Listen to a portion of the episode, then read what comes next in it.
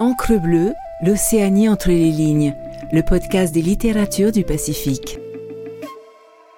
Écoutez Encre bleue, c'est s'amarrer dans le Pacifique pour une minute, pour une heure avec un texte, un auteur. L'Association des éditeurs de Tahiti et des îles organise depuis plus de 20 ans le Salon du livre de Tahiti, Lire en Polynésie. Public, lecteurs, auteurs, éditeurs, petits et grands se retrouvent au pied du Tumora, le bagnan de la Maison de la Culture de Papeete, pendant quatre jours pour fêter la littérature d'ici et d'ailleurs. Le podcast Encre Bleue vous propose de revivre ces moments d'échange avec les nombreux auteurs présents à cette occasion dans les épisodes hors série Rencontres au pied du Bagnan. Présentation de la revue numéro 25 de l'association Literama Ohi avec Moanaura Teheiura, Hinamo Ebroterson, Karine Taya et Albert Hugues. Merci à tous d'être là pour euh, cette dernière intervention euh, au Salon du Livre. euh, et comme le disait Christian, pour une fois, il n'a pas plu. Et donc, merci à tous nos dieux qui ont su nous préserver de la pluie. Literama Ori est une revue qui existe et une association qui existe donc depuis les années 2000, depuis même la création du premier salon. Et euh, il a été fondé par des membres fondateurs euh, tels que Patrick Amaru, Michou Chaz, Flora de Vatine, Daniel Tawahere Helm, Marie-Claude Tessier-Landgraf, Jimmy Lee et Chantal Spitz. Euh, pour ne pas écorcher les mots et dire les mots justes, je préfère lire les objectifs qui sont euh, disponibles dans la revue. Euh, la revue a pour objectif donc de tisser des liens entre les écrivains originaires de la Polynésie française, de faire connaître la variété, la richesse et la spécificité des auteurs originaires de la Polynésie française dans leur diversité contemporaine, de donner à chaque auteur un espace de publication. Ce qu'il faut retenir ici, c'est que, avant tout, il s'agit d'une communauté d'écrivains autochtones. Avant, il y a eu Flora, il y a eu, euh, il y a eu Chantal. Ils nous ont, certains nous ont quittés tout au long du chemin. Le flambeau a été passé et nous avons cette année une nouvelle présidente qui est autre Marie Valleux. Et euh, dans cette communauté et à l'instar des communautés euh, que nous avons dans notre pays, il n'y a pas euh, de rapport de force. Il y a vraiment euh, l'esprit de partage au sein de cette revue. Il n'y a pas dans notre pensée de meilleurs auteurs et de moins bons auteurs. Il y a des auteurs autochtones de cette terre. C'est ce qui est important de dire. Que euh, chacun est considéré et vient avec son parcours de vie, son chemin de vie pour exprimer ce qu'il a envie d'exprimer euh, dans cette revue, pour exprimer ce qu'il a envie d'exprimer avec les mots qui lui appartiennent, dans la langue qui lui appartient, qu'il a en français, en tahitien, en marquisien, en anglais, avec l'âge qu'il a. C'est-à-dire que même un jeune auteur de 8 ans, ce qui a été le cas euh, dans cette revue, est accepté. Nous n'avons pas de critères euh, d'auteur euh, comme peuvent avoir d'autres pays, par exemple en Occident, mais nous acceptons les auteurs qui tout simplement s'engagent à signer leurs textes et à nous les confier. Et donc, par conséquent, nous n'avons pas de comité de lecture proprement dit qui va valider ou pas la publication des écrits, mais euh, nous avons juste un comité de correction qui va euh, euh, dire s'il y a des fautes d'orthographe et on, ramènerait éventuellement les corrections aux auteurs. Mais l'objectif premier est de montrer qu'il existe une littérature chez nous et que cette littérature n'est pas cantonnée au passé des mythes et des légendes, qu'il existe une euh, pensée océanienne, une pensée tahitienne, une pensée polynésienne qui euh, nous donne finalement ce droit d'exister à travers l'écrit dans cette société euh, contemporaine. Et je cite encore une fois euh, l'introduction donc euh, de la revue qui dit, je cite, et pour en revenir au premier objectif, c'est avant tout de créer un mouvement entre écrivains polynésiens. Comme je le disais tantôt, les textes peuvent être écrits en français, en tahitien ou dans n'importe quelle langue occidentale, anglais, espagnol, etc. ou polynésienne, mongarévien, marquisien, paumutu, raparurutu et en chinois. Toutefois, en ce qui concerne les textes en langue étrangère, comme pour ceux en Reomaohi, il est recommandé de les présenter dans la mesure du possible avec une traduction ou une version de compréhension ou un extrait en langue française. C'est pas une obligation évidemment. Les auteurs sont seuls responsables de leurs écrits et des opinions émises. En général, tous les textes seront admis sous réserve qu'ils respectent la dignité de la personne humaine, évidemment. Donc, euh, quand on porte atteinte à, l'intégrité d'une personne, euh, on se donne avec l'association Litérama OHI le droit de censurer le texte ou pas. Ça n'est jamais arrivé en 21 ans. Jamais. Ce qu'il faut euh, surtout retenir dans cette démarche, c'est le passage et l'excuse de dire que euh, les langues euh, polynésiennes sont de tradition orale et que le passage à l'écrit est difficile. Surmonter ce complexe-là était important et nous, nous nous rendons compte finalement que même tout jeune, les enfants arrivent à écrire et arrivent à s'exprimer avec leurs mots et, et, et, et, parfois on est étonné nous-mêmes par ce qu'ils arrivent à nous dire à travers les mots qu'ils emploient. Et euh, la revue 25 est, est, est totalement à l'image des autres revues parce qu'elle regroupe euh, dans un premier temps 38 auteurs, plus de 38 auteurs euh, euh, dans cette revue. Et pour être plus précis d'ailleurs, puisque c'est pas 38, c'est 44, me souffle la, présidente. Bien vu, et c'est le dernier mot de la présidente, me semble-t-il. 44 auteurs euh, donc à travers cette revue de tout âge, de tout âge, et nous pouvons euh, déjà avoir un extrait, par exemple, avec Karine. Il s'agit, je pense, d'un poème de David Chan. Alors, David Chan est un auteur qui avait proposé déjà des textes euh, dans des revues précédentes et qui revient euh, actuellement donc euh, sur le Fénois après ses études en métropole. Donc, voici un premier extrait. Il est dit d'un arbuste qui voulait devenir un arbre. Pour ce faire, il devait être en pleine terre, afin de pouvoir prendre ses racines. Mais il était dans un pot où chaque année des hommes le mettaient, dans un autre pot, toujours plus gros. Alors que son souhait à lui est d'explorer des lieux encore inconnus, grâce à ses racines, et ainsi d'être relié à la terre-mère. David Chan écrit ce, ce, texte il y a quelques années. Il est âgé aujourd'hui de 21 ans. Et euh, ben, comme vous voyez, on accepte vraiment des textes de tous euh, les enfants de ce pays, de 7 à 77 ans, hein, j'ai envie de dire. Mais euh, ce qui est important, c'est l'un des objectifs de Litérama OI au-delà euh, de la revue, c'est aussi de promouvoir l'écriture de nos enfants et de se décomplexer par rapport à ça. Je l'ai dit euh, déjà euh, auparavant, souvent on a honte de sortir les écrits qui restent dans les tiroirs et passer le pas est difficile. Et pourtant, les choses les plus simples qui sont dites euh, les plus simplement euh, sont les plus belles. Et euh, je t'invite, Hinamoe, de nous à, nous proposer le texte de Leila, me semble-t-il, Ercoli, qui est quelqu'un de très complexé, qui est membre de la de l'association, qui s'excuse d'être là parfois, et pourtant qui a une belle plume. Et euh, bah, Hinamoe, vas-y, je te laisse la parole. Là, avec ton micro. Donc euh, c'est un texte de Leila Ercoli intitulé La lune est pleine ce soir. Luisante, puissante, elle étale ses rayons et vient transformer les haillons. Elle attire tout comme elle conspire. Je me sens envoûtée tant elle s'est charmée.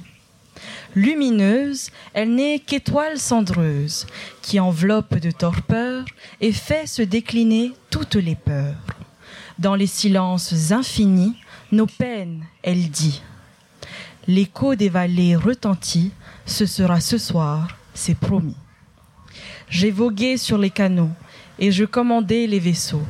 Ô déesse lunaire, je règne sous ton air. Ce soir, je ne dormirai pas. Les vibrations ne mentent pas. Je suis ici et là, près de toi, mais je peux aussi être sans toi. En fait, je peux être où je veux. Lune étrangère, tu vois comme j'erre entre vallées et montagnes, mon cœur bat la campagne. Délice sous la lune, le compagnon m'a précipité dans les dunes, et je suis devenue rose du désert, c'est là que se réveille mon imaginaire. La lune est pleine ce soir, elle guide mes pas dans le noir. Je m'en remets entièrement à elle, ne m'a-t-elle pas offert les ailes? La lune pleine apporte le souffle de la liberté. Plus rien ne comptera, j'avance vers ma destinée. Merci euh, pour cette lecture. Alors souvent la question que l'on nous pose, est-ce que vous prenez tout type de texte? Évidemment qu'on accepte tous les types de textes, tous les registres également, euh, puisqu'on est euh, bien sûr dans une liberté absolue euh, de l'auteur. Euh, on a des textes évidemment argumentatifs sur des sujets de société. Euh, Il y a un des textes qui, qui a été choisi donc par Hinamoy, qui est celui de Marie Valeux, qui est en rapport avec à un moment donné le contexte d'actualité euh, aux marquises. Donc, euh, si tu peux nous rappeler le contexte et nous proposer le texte effectivement euh, qu'a écrit Mareva. Oui, tout à fait. Donc, il s'agit d'un texte de Marie Valeux intitulé Hoane, et euh, oui, qui est une dénonciation enfin, en tout cas de ce que j'ai compris, de, toutes les lacunes, euh, parfois institutionnelles, humaines, ou, même plus loin des, limites conceptuelles qu'on se met à nous-mêmes ou que les autres nous mènent, enfin, nous mènent à penser. Et donc, euh, ben, je pense que je, je vais simplement lire le texte et laisser la liberté à chacun de d'interpréter euh, ces mots comme ils l'entendent. Donc, Hoane. Savent-ils seulement la dette colossale contractée à la terre par ceux qui auraient pu, ceux qui auraient dû être les héros de ces enfants? Ce soir, un enfant s'endort pour toujours.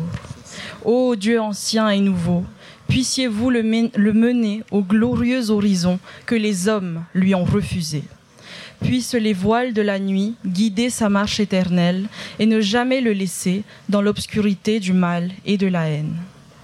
Ce soir, un enfant s'endort pour toujours. Son souffle est coupé à jamais. Ses yeux s'ouvrent à l'éternité.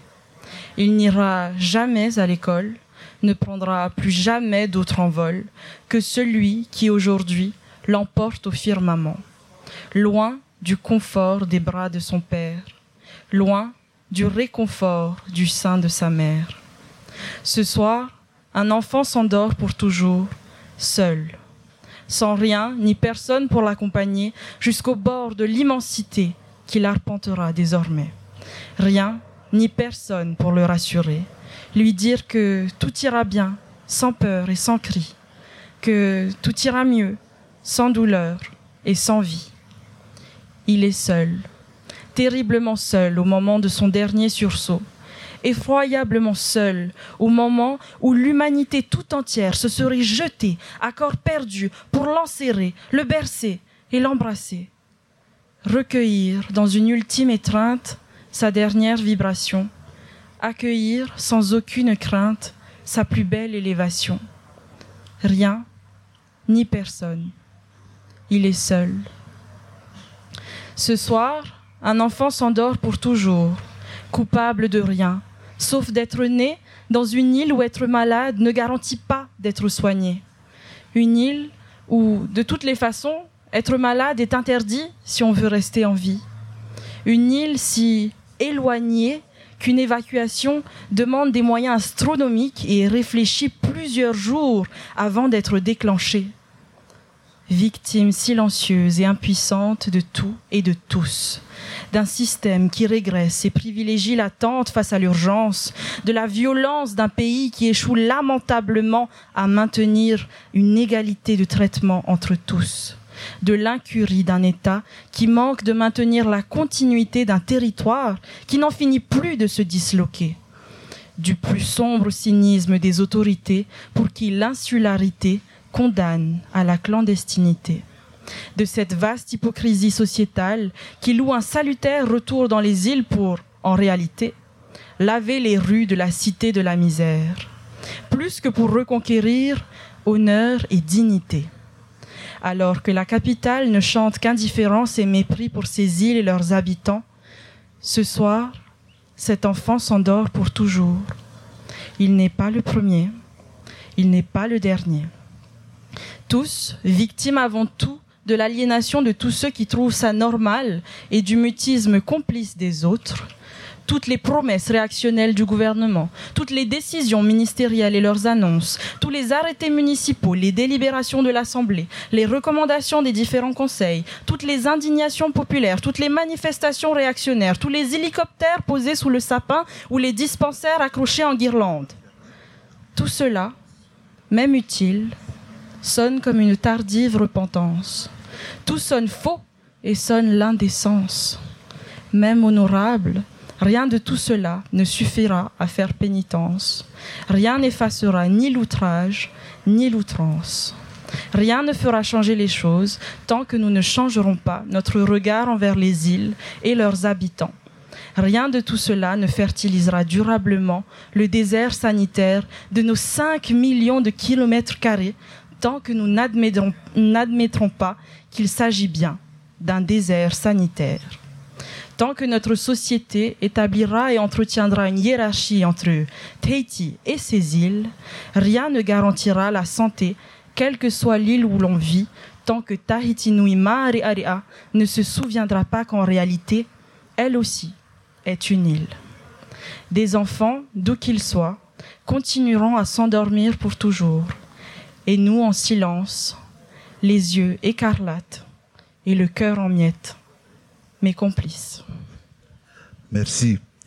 Alors comme vous le voyez, il est important pour nous euh, de nous raconter finalement avec notre regard de l'intérieur et, euh, et, faire cette rupture entre ce que racontent les autres de nous et prendre euh, avoir le l'audace finalement quelque part de s'emparer du stylo ou de la plume ou de, de, son clavier pour pouvoir se raconter nous-mêmes. Et cette vision de l'intérieur, à mon sens en tout cas, est plus authentique que celle euh, qui est portée par l'autre. Euh, il est important aussi euh, de dire que cette revue, finalement, euh, est un lieu collectif et communautaire de mémoire. Le mémoire d'un événement, par exemple, qui, qui, qui, qui est assez, par exemple, inédit euh, dans notre parcours d'histoire et je, je pense notamment euh, à toutes ces rencontres qui se sont faites à Haute et à Roi avec euh, Fafaïté, euh, donc l'association qui euh, s'occupe de la navigation traditionnelle L'ensemble des navigateurs ont témoigné donc à travers euh, à l'intérieur de cette revue pas des textes, pas des ressentis euh, de tout ce qu'ils ont vu pour justement qu'il y ait une sorte de transmission pour euh, que euh, nos enfants sachent qu'à un moment donné, euh, cet événement a existé. Et euh, je vais proposer donc à Karine de nous lire un extrait que tu vas nous présenter. Alors c'est un extrait euh, écrit par Titawa Taipuari, un des capitaines. enfin, il a passé le diplôme de capitaine. Et ce qui m'intéressait, c'est que c'est un regard en Rio, en Rio Tahiti. Et j'avais l'impression que que c'était le même regard que posaient euh, nos ancêtres quand ils sont arrivés à Aotearoa. Donc je vous le livre. Ua mauro te pō, aita te tauto e topa. I roto i te harepura, pua i te toe toe. Tapiri mai o ia marama. Ta āviri viri haere no atura i ai te roi no te imi te teivahi papu. Piri no ai te mata. Te tari ara, toro no ai har or o noa i te mata e, e te miti ia prau prau ia wha ite. E no te mea e, e ita i te mea pua i roa, har or o at o hia i te reo o te mau ihitai. E he noa, he ro, ai ta papu mai te ei, e o oe, e he noa, o ia pā, ai tei mauro ua papu mai te ei, e repu maro. Ai tat oi mauro haere mai rau i rā pai tare pora.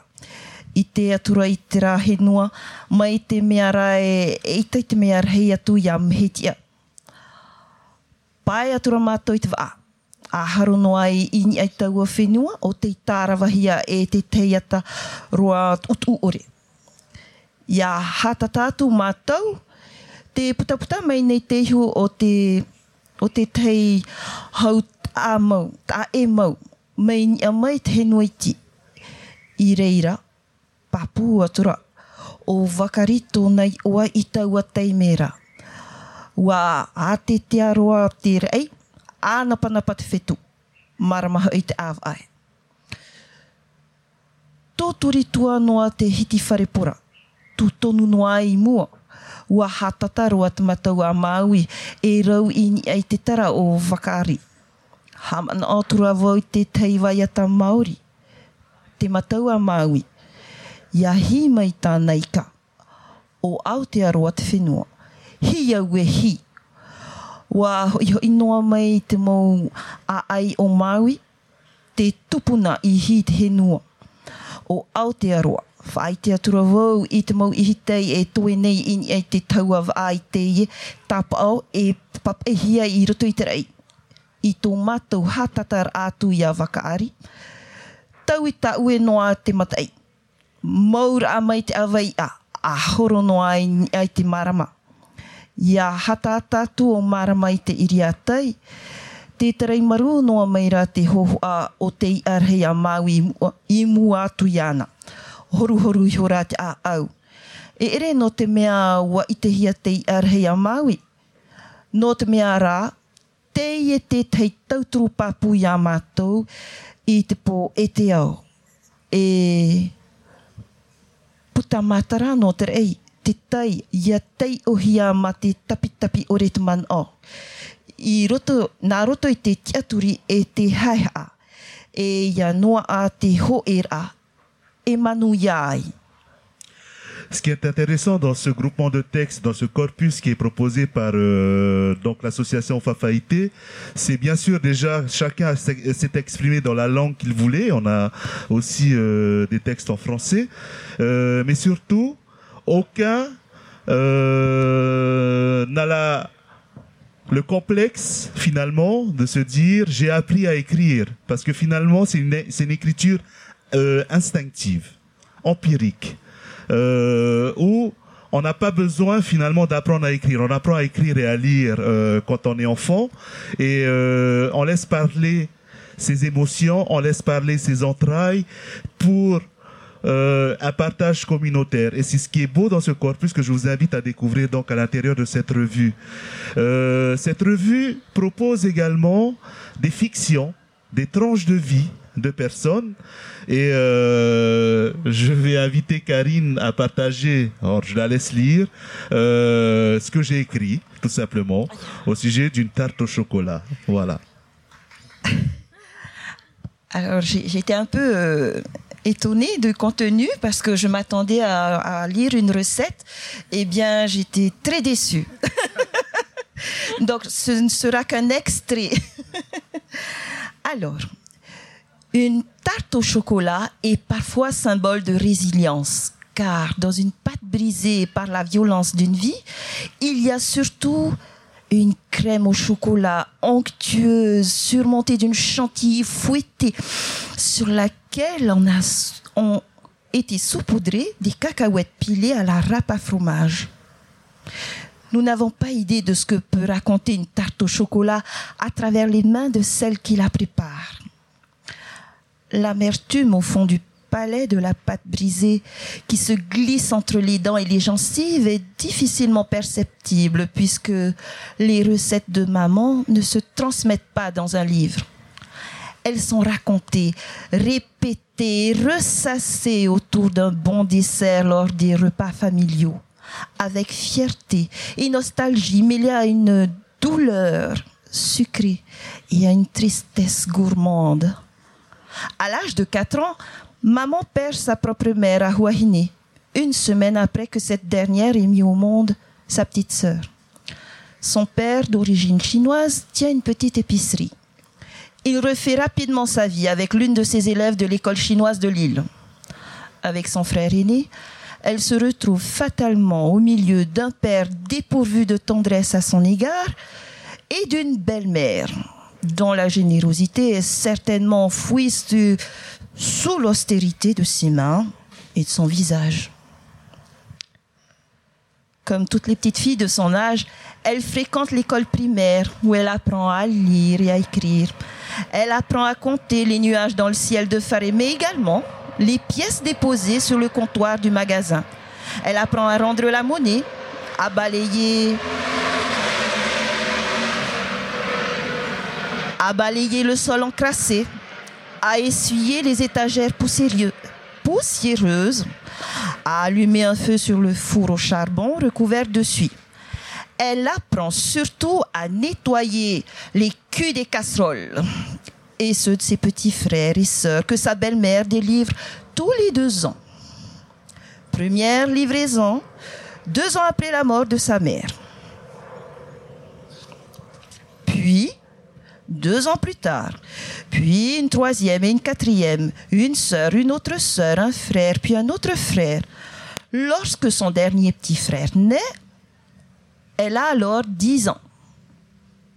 Tandis que la vie la prive de baisers maternels, elle se retrouve derrière le comptoir vert du magasin de son père, le pied donnant de brefs petits à-coups sur le landau de fortune pour bercer son petit frère endormi.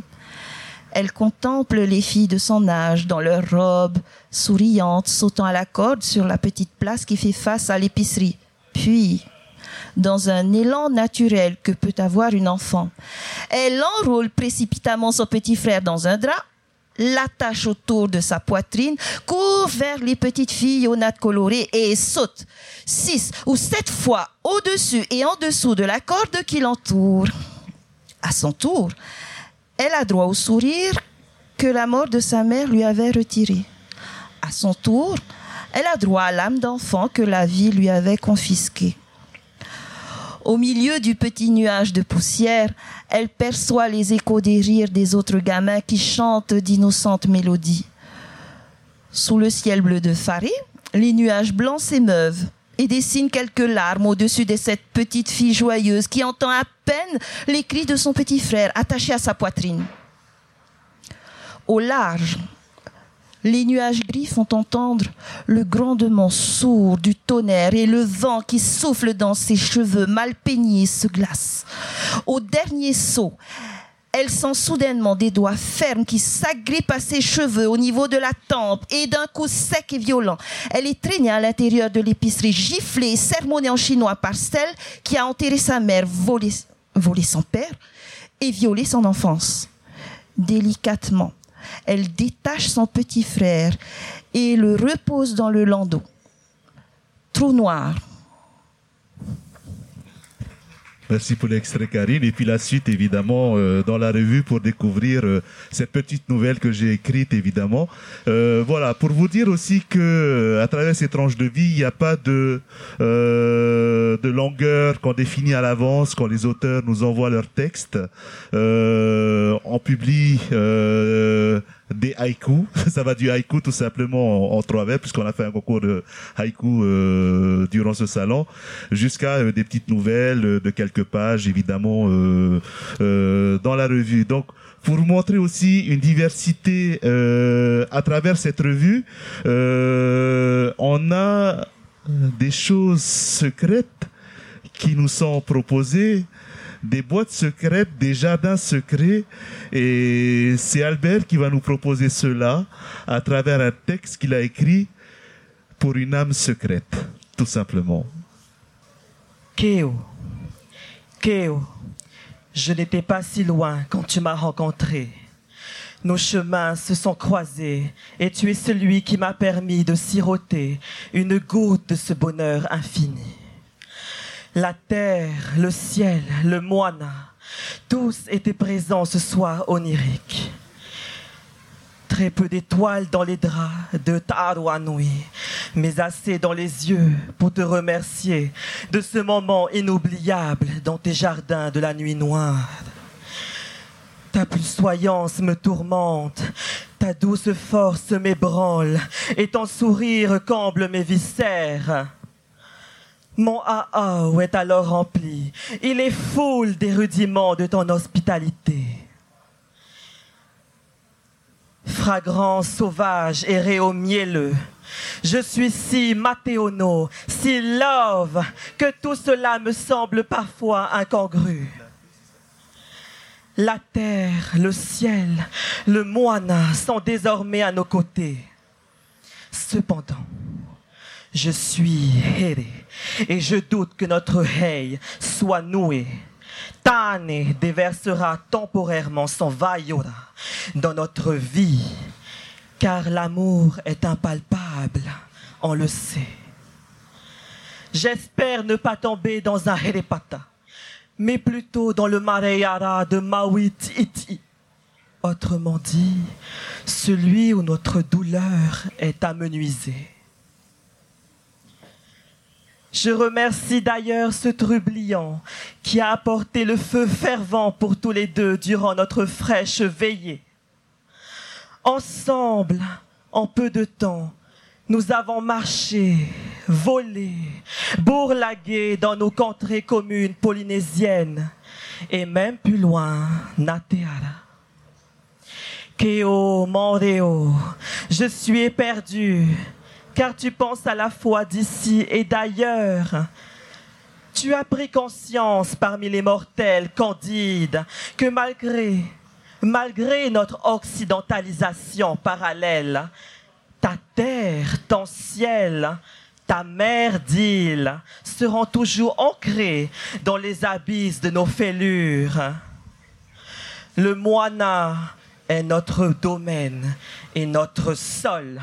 Le kainga est le lieu où nous reprenons notre souffle et où nous réécrivons les étoiles.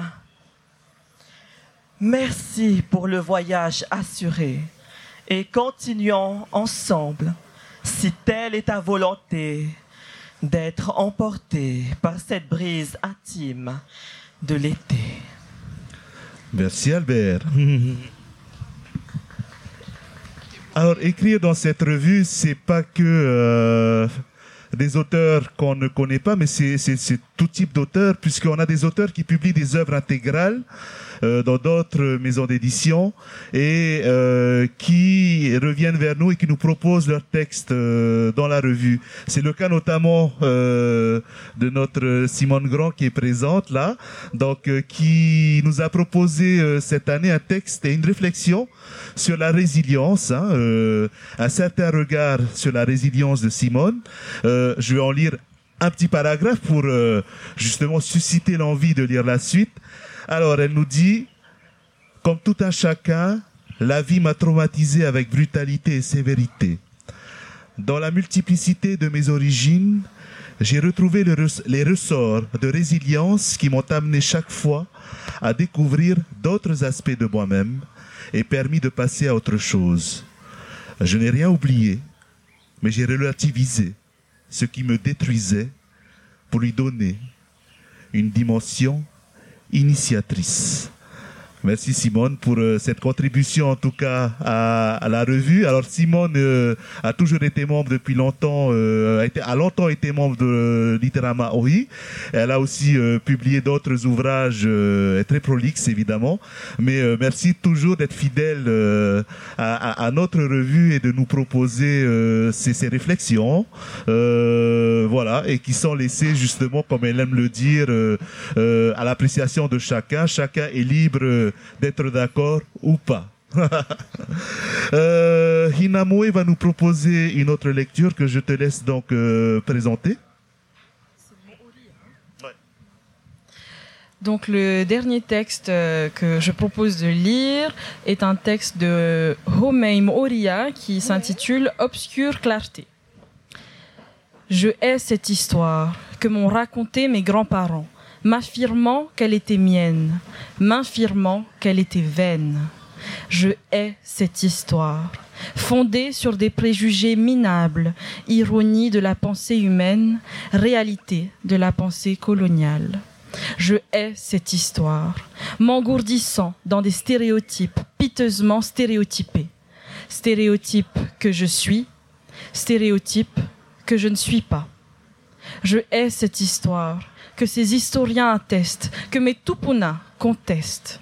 Ô indigeste histoire, ô infâme histoire, laisse-moi donc exister dans l'obscurité lourde de mes pensées éparses. Ô funèbre histoire, laisse-moi donc exister dans la clarté légère de mes rêves défendus. Merci Hinamwe.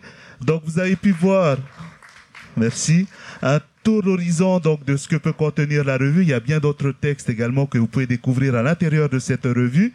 Euh, ce qu'il faut euh, retenir, c'est que tous les gens de notre pays peuvent y publier. Nous avons aussi euh, des invités océaniens qui publient à l'intérieur de cette revue, hein, euh, donc euh, que l'on reçoit de Nouvelle-Calédonie éventuellement et puis d'autres pays océaniens. Donc pour faire découvrir et faire ces liens aussi avec toute l'Océanie, c'est ce qui est important aussi dans notre démarche. Merci à tous en tout cas et on vous retrouve certainement au prochain salon du livre à travers l'autre revue, la revue 26. On va espérer qu'il y aura une 26. Voilà. Alors, par rapport aux objectifs au- au-delà de cette revue, l'association euh, Literama Ohi s'attache euh, beaucoup à notre mémoire collective, à notre mémoire communautaire. Et dans cet esprit-là, euh, nous avons euh, notamment euh, fait de lectures publiques et euh, les lectures publiques, les lectures, la lecture publique a été faite en ouverture de salon jeudi soir sera proposée à partir du mois de janvier en podcast. Donc nous allons sur une plateforme podcast. Et nous savons que ce sera au moins accessible sur des plateformes telles que Spotify, Deezer et compagnie.